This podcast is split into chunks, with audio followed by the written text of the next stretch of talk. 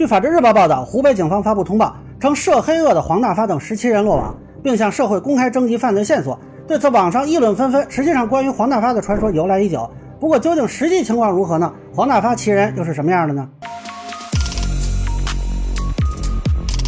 好，大家好，我是关注新闻和法律的老梁，欢迎订阅及关注我的频道，方便收听最新的新闻和法律干货。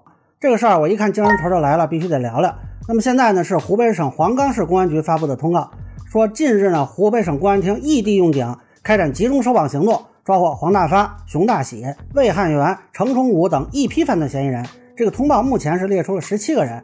那这个通报有几个点值得关注啊？首先是湖北省公安厅安排的行动，那这个级别并不是黄冈警方的事情啊。那现在虽然是黄冈警方在具体侦办，但显然省厅在指挥调度。其次呢，这是异地用警啊，这个词儿我相信经历过去年唐山打黑应该都不陌生。那么为什么要异地用警？我们不做猜测。未来除了警方的通报，当地纪检监察部门、检察机关是不是会有通报啊？这个也可以期待一下。第三啊，虽然没有具体的罪名，但是很明确说了是涉黑恶。以前我们讲过，涉黑和涉恶是两回事，涉黑呢是罪名，涉恶是情节。那之前唐山打人案最后认定的是涉恶，但是没有认定涉黑。而这个案子，警方同时提到了涉黑恶，也就是说呢，至少是有组织领导参加黑社会性质犯罪，而且呢情节是比较严重的。第四啊，虽然这十七个人是落网了，但是警方通报还是提到了有人被盗案，并且要求其亲友积极规劝。否则也可能涉及刑事犯罪，而且如果有检举揭发的，还可能有奖励。那么说明这个团伙不止这几个人，未来是否还有更多的人落网，值得期待。那接下来说说黄大发这个人啊，那么现在爆出来的资料呢，说已经是香港籍了。法制日报说呢，他是盘踞湖北武汉多年，坊间传闻已久的黑老大，并说现在对于黄大发等组织城中村改造、暴力拆迁等旧闻又被陆续翻出，并持续发酵。那么公开资料显示呢，这个黄大发曾任。武汉市洪山乡井冈山村党委书记啊，这个井冈山和我们通常知道那井冈山不是一个地方啊。那么还有是武汉江红集团董事长啊。现在网上传说也比较多啊，呃，各种说什么罪行的，说无人不知无人不晓的，这个真实性呢，咱们也没法确认啊。包括有一篇文章叫《黑老大黄大发的血腥发家史》啊，那有兴趣的朋友呢，可以去当个故事看。但是呢，再次强调，我们不确定真实性。现在媒体应该也都挺着急的啊，各种媒体去采访啊，说好像这个。渲染它有多么多么的可怕，但具体说啊，到底是哪个事儿引发了哪个罪名啊，也没有说清楚。我看还有一个知名媒体转发了一个山寨网站的信息啊，估计也是忙中出错。那么现在这个报道虽然多，就还是说的具体什么事儿落网的，没有一个确定答案。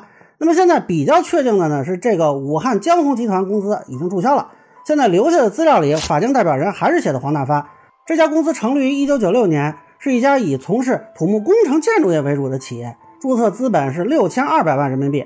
那么看资料呢？这家公司在二零零七年还有一组被强制执行的信息啊，具体案情暂时还没有查到。但实际上，黄大发出现在司法活动中的轨迹要比这个早。那么在二零零六年，曾经有一个公开报道说，武汉审理一个姓王的村党委书记兼房地产公司的董事长。那这个人呢，因为涉嫌非法倒卖土地使用权和贪污被审判啊。当时这个报道里提到呢，他是通过黄大发做工作购买的土地。但当时没有说为什么啊要通过黄大发才要做这些工作，而且这个报道我也没有查到后续是怎么判的，也是有点奇怪啊。不过呢，我找到了湖北当地的一个杂志叫《当代经济》，他在二零零四年对黄大发有一个报道，当时的标题叫《井冈山向小康奔来》啊，那肯定是个正面报道。那这个报道倒是介绍了黄大发的出身，说他是从部队转业回村，一九九六年九月，那是出任了村党委书记兼董事长，而。这个报道里呢说呢，当时该村债台高筑，欠了三千万啊，具体怎么欠的没写。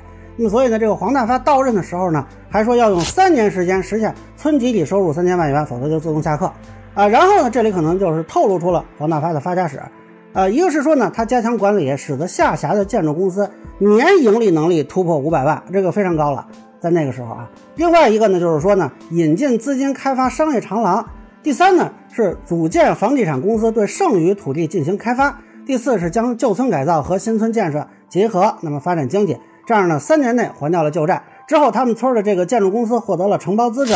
二零零零年之后被评了一大堆的荣誉称号。那么然后呢，就兴建了三个农贸市场，一个水产品市场，一个汽车展销市场。那这个后来也都产生了较大的效益。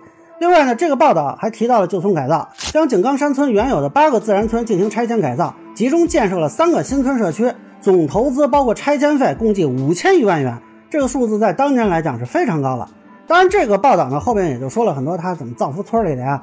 不过呢，看得出来，实际上他涉及的这个工作包括了方方面面，教育、生育呀、文化体育啊、治安问题啊、流动人口呀。后边还说啊，每年都组织村民去旅游，几乎所有的村民都到韩国港澳台去玩过啊，可见这个人还是有相当的能量的。但是那个时候嘛，很多这种企业家报道多多少少有点粉饰，所以我觉得咱们做一个参考吧。但是大家不要觉得这个报道的记者怎么样啊？啊，很可能就是一个很普通的地方企业家的报道。要知道，这是将近二十年前的报道。不过这也留给我们一个疑问：就二十年前啊，媒体对他的描述很难想象跟现在的这个黑老大是同一个人。那么这个人是怎么从一个带领乡亲们致富的带头人，蜕变成一个涉黑涉恶的黑老大的？在这个过程中，是不是有保护伞的身影？我想这是很多人都很好奇的一件事。希望未来呢，司法机关能够给我们一个答案。以上就是我对湖北警方公布黄大发落网事件的一个分享。个人浅见难免说了，欢迎不同意见小伙伴在评论区弹幕里给我留言。如果您觉得说的还有点意思，您可以收藏播客老梁不郁闷，方便收听最新的节目。谢谢大家。